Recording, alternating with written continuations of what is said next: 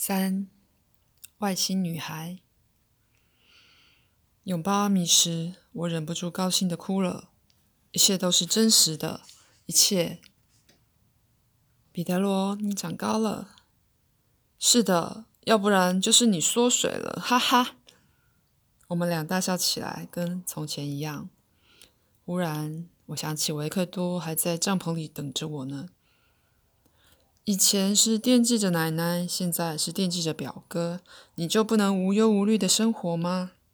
阿米总是知道我在想什么。你说的对，可是用不着担心，我让你表哥在帐篷里舒服的睡大觉，咱们有一整晚的时间呢。真的吗？当然了，你想看看他吗？阿米一面问我，一面取出小电视。不必了，我相信你。好啊，这是个大进步呢。什么大进步？你能相信别人了？阿米，我不明白你的意思。上次你答应和我一起去太空漫游，难道不是因为怀疑外星人的存在吗？我想了一想，阿米说的没错。我那时的确对外星人的存在心生怀疑。的确如此，但是我觉得那次旅行很值得，而且现在我确定你是存在的。那我走了以后呢？你敢肯定以后不会认为一切都是梦吗？绝对不会，你是真实存在的。我拍拍阿米的肩膀。那么在这之前呢？难道我不存在吗？可是你就对我怀疑起来了。你又说对了，阿米。为什么有时候人会怀疑这怀疑那呢？这是因为每个人都有好几种不同层次的思考方式，而且这些层次彼此之间是没有关联的。譬如说，一个人有时候可能表现得既粗暴又凶狠，但有时候却可以显得和蔼可亲。如果你处于比较高的层次时，就可以体验到神奇的事情，就像你跟我在一起的时候一样。你可以学到伟大的真理，或者实现自己的梦想。相反的，如果你处于比较低的层次时，就无法像现在一样和高层次的人接触。就算以前曾经经历过，还是会忍不住产生怀疑的心态。阿米，以后我不会怀疑你了。可是你去年为什么不回来看我呢？我早就写好那本书了。我以为。你以为我会马上回来吗？他笑了。你应该培养耐心，要训练自己保持平和的心境。缺乏耐性的人是不能和宇宙万有和睦共处的。万事万物都有各自的时刻表。另外，由于你心存怀疑，破坏了和另一个世界建立联系所需要的一系列条件。不过，你是特殊情形。阿米，很抱歉，我再说一遍，我不会怀疑这一切了。阿米望着海水浴场的灯火，深深的吸了一口夜间的空气。宇宙万物是如此美好，走吧，我带你去银河系兜一圈。太棒了！你的飞船在哪里？在水底下吗？不是，在上面。他指指天空。我抬头望去，却只看到星星。我怎么看不见呢？他处于隐形状态呢。走吧，我介绍一个人给你认识。这次你不是一个人来的，不是。他一面回答，一面从腰带上取下一个仪器。我有点失望，我并不喜欢和陌生人一起漫游太空。与阿米单独在一起，我感到更自在。怎么上飞船啊？就在我发问的同时。一道强烈的黄色光芒照射在我们身上，我觉得自己被某种力量高高的举到空中。这一次我不怎么害怕，因为已经有经验了。飞碟出现在我们上方，船体下方亮着一盏灯。我们快速迈进船舱，走进我熟悉的那间小客厅。看到这些旧日景物，我不由得一阵感伤。阿米笑着问我。你怎么啦？像个爱哭的小女生一样。我也不知道自己怎么搞的，大概是没想到可以再回到这里。这一切似乎不是真的，但我很清楚这不是幻觉。谢谢你，阿米。我吸吸鼻子。别说傻话了，这一切就和从前一样，不要胡思乱想。好啦，有人在驾驶舱等着我们呢，来，往这边走。我跟在阿米后边，我猜想大概是个绿皮肤的男人在等着我们吧。在奥菲尔星球上，我看过各种外表怪异的人。进入驾驶舱，我看到一个长得像地球人的女孩。她身形消瘦，皮肤白皙，有紫色的眼睛和玫瑰色的长发，头上系着一个可爱的黄丝带蝴蝶结，身穿一件宽大的蓝色潜水装。她目不转睛地注视着我，表情十分严肃，好像我是个怪物似的。她让我感到厌恶。总之是个丑女孩。阿米用一种古怪的语言跟她交谈，中间提到了我的名字，然后他转身对我说：“我来介绍一下，这是文卡。好啦，握握手吧。”阿米笑着怂恿我和他打招呼。他分别用了两种语言对我们说话。我和他互相对看一眼，两人对彼此既不友善也不开心。他伸过来一只细长的手。我几乎不想伸出手去，但是基于礼貌和教养，我握住了他的手，还顺便数了一下他有几根手指，五根。他的手很温暖，令人感到愉快。我说了一声“很高兴认识你”，然后走到他身边，准备亲吻他的面颊。他吃惊地躲开，低声咕哝了一句我听不懂的话。站在一旁的阿米笑弯了腰，用女孩的语言向他解释说：“亲吻面颊是地球上男性与女性之间的问候方式。”阿米对我说：“在他生活的那个星球上，没有这种问候方式，这是个习惯问题。”我记得在奥菲尔星球上，男女互相亲吻是很正常见的，因此我推测说，他居住的星球一定是个文明不发达的世界。是的，他居住的世界跟地球的水平差不多。好了，还是让你和他直接交谈比较好。把这个带上，这是你的翻译通。阿米递给我一个像耳机的小东西，但是没有天线。他也递给紫眼睛的女孩同样的东西。阿米用另外一种语言说道：“现在你们两个聊一聊吧。”耳机把阿米的话翻译成我听得懂的语言。女孩说：“你好。”其实从她嘴巴里发出的是奇怪的声音，但是翻译机让我了解她的意思。我回答：“你好。”他问我：“你的星球叫什么名字？”“地球。”“你的呢？”“气啊。”他答道。因为可以和他沟通交谈，我开始不那么讨厌他了。文卡，你几岁了？我问。两百四十五岁，我吓了一大跳。他看起来明明就像个小孩子啊！等一等，阿米插了进来。他似乎觉得我们的对话很有趣。当地球绕着太阳公转一圈的同时，气压星球已经公转二十多圈了，所以你们两个的年纪看起来差不多。我仔细地看着文卡，她尖尖的耳朵很漂亮，正好搭配她的长发。他的头发又细又软，好像小鸡身上的绒毛。这么说，在你们的星球上不许亲吻面颊了，只有恋人或夫妻可以彼此亲吻面颊。看来你们地球好像非常现代化，还远不如奥菲尔上的人。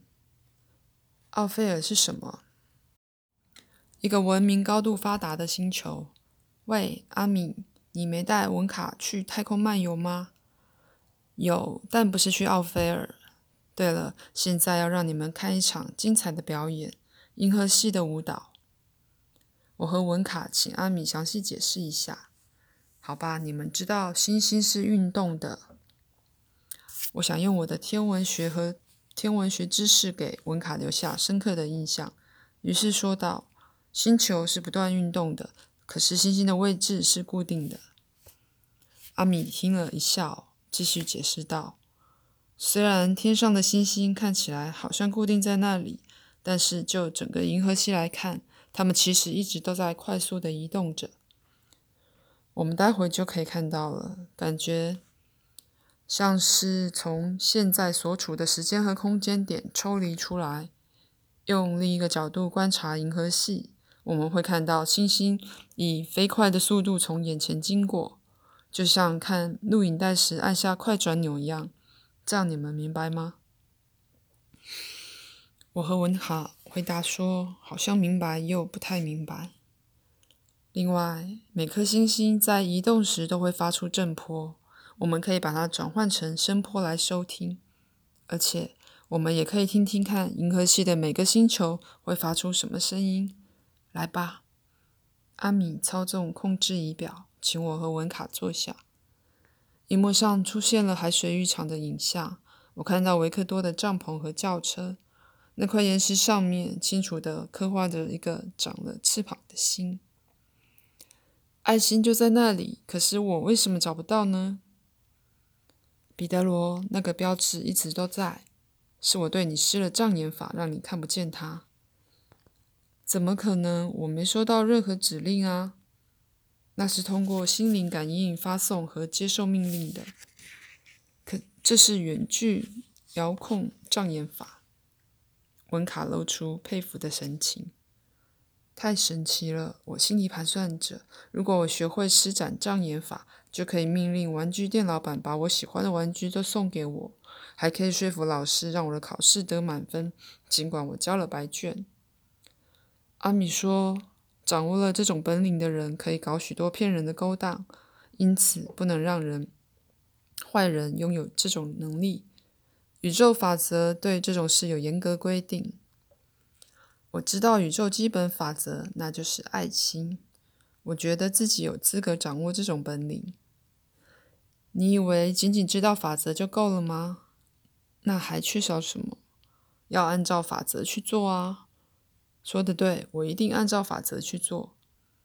你觉得由于你的贪心而让玩具店老板做亏本生意，就是爱心的表现吗？你认为强迫别人做违背良心的事情，就是爱心的表现吗？你以为欺骗和设置陷阱就是爱心的表现吗？阿米的一席话好像一桶冷水兜头浇下来。阿米早已经捕捉到了我脑海里飞快闪过的念头，甚至连我自己都没有清楚意识到这是不诚实的行为。他的尖锐批评把我狠狠击倒，我羞愧难当，说不出话来，整个人像泄了气的皮球。更令我难受的是，文卡亲眼目睹了这一幕。阿米轻声安慰我说：“别担心，我让文卡进入了暂时的恍惚状态。我说的话，他一点也没听到。”阿米这番话让我稍稍平静了些，但是我激动的情绪还没有完全平复。过去我一向认为自己是个好孩子，可是现在证明我常常动歪脑筋。阿米让我发现了自己的毛病，因此我对自己的看法有了改变。我很不诚实，不知道为什么，我渐渐对阿米产生了强烈的愤怒。愤怒给了我战胜自己的力量。这是我工作中最糟糕的部分。谁也不喜欢被别人指出缺点。如果一个人从来不认为自己有某个缺点，当然不会想要把它改掉。但是你必须知道如何把自己的想法清楚地表达出来，这点可以慢慢学习。我觉得阿米所说的每句话都是不怀好意的人身攻击。我的怒气逐渐上升。他凭什么责备我？他不该因为我的一个恶作剧念头就如此凶狠地责备我。我想，我永远也不会使用遥控障眼法去干坏事，绝对不会的。因为我从来就不是坏孩子，恰恰相反。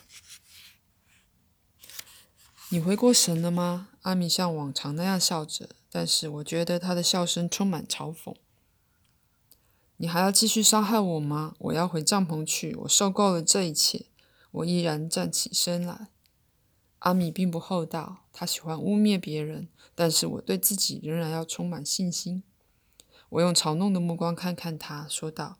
你这个了不起的外星小孩，就只会把爱挂在嘴边，整天吹嘘爱有多么伟大，但是在现实世界里，你却只会挑剔别人的小毛病。依我看，你根本不懂爱是什么，只会用嘴巴说自己却做不到，好运才不会降临在你这种不诚实的人身上。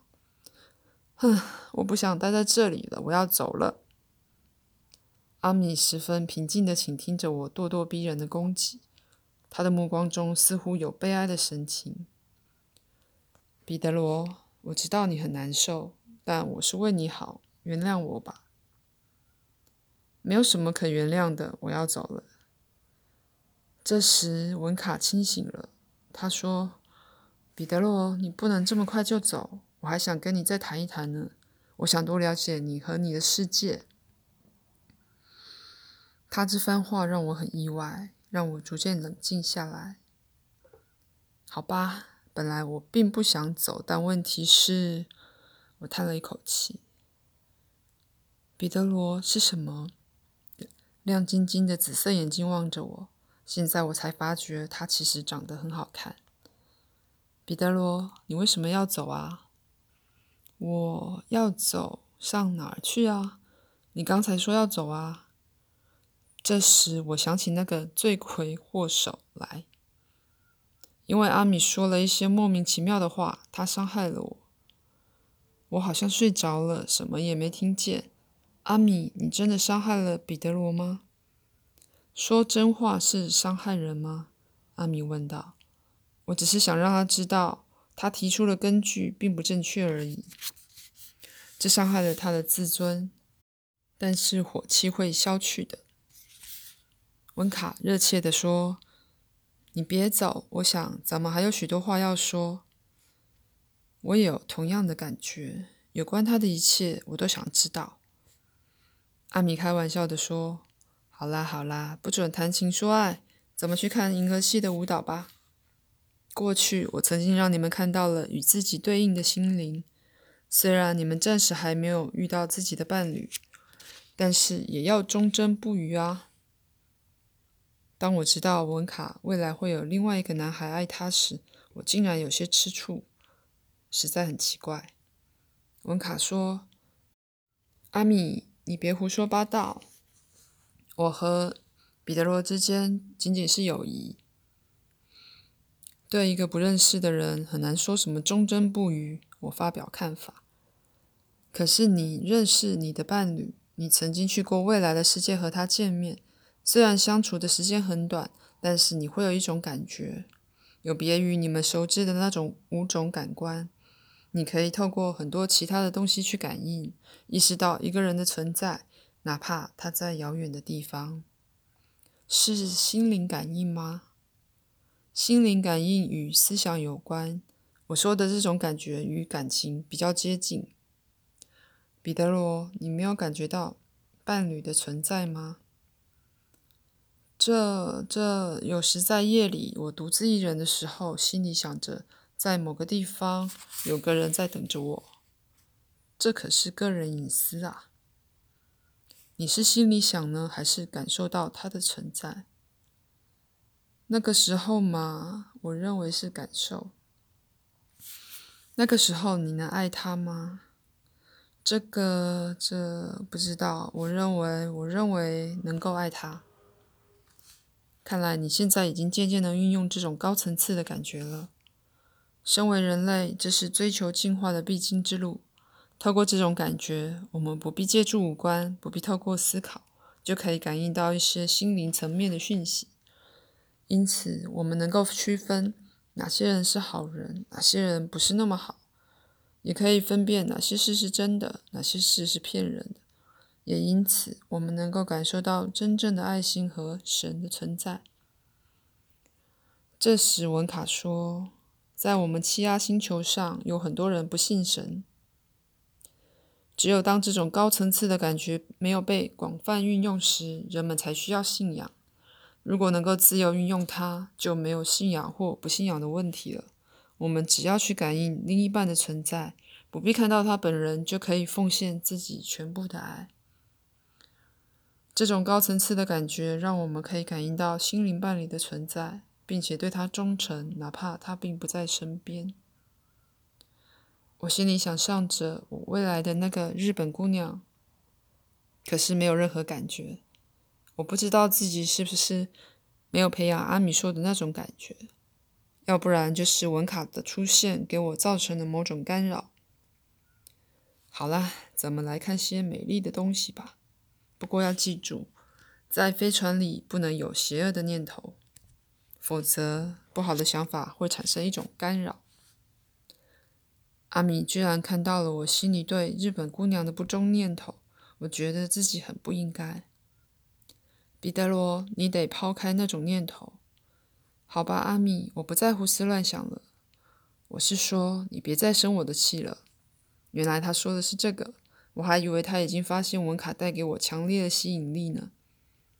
还是朋友对吗？他笑着伸出手来。当然，我回答。文卡让我忘却了之前的不开心。我和阿米友好的握握手。好哇！文卡高兴的喊道：“现在咱们来欣赏银河音乐会吧。”阿米纠正说：“是银河系的舞蹈表演，虽然也有音乐。”彼得罗，坐下吧。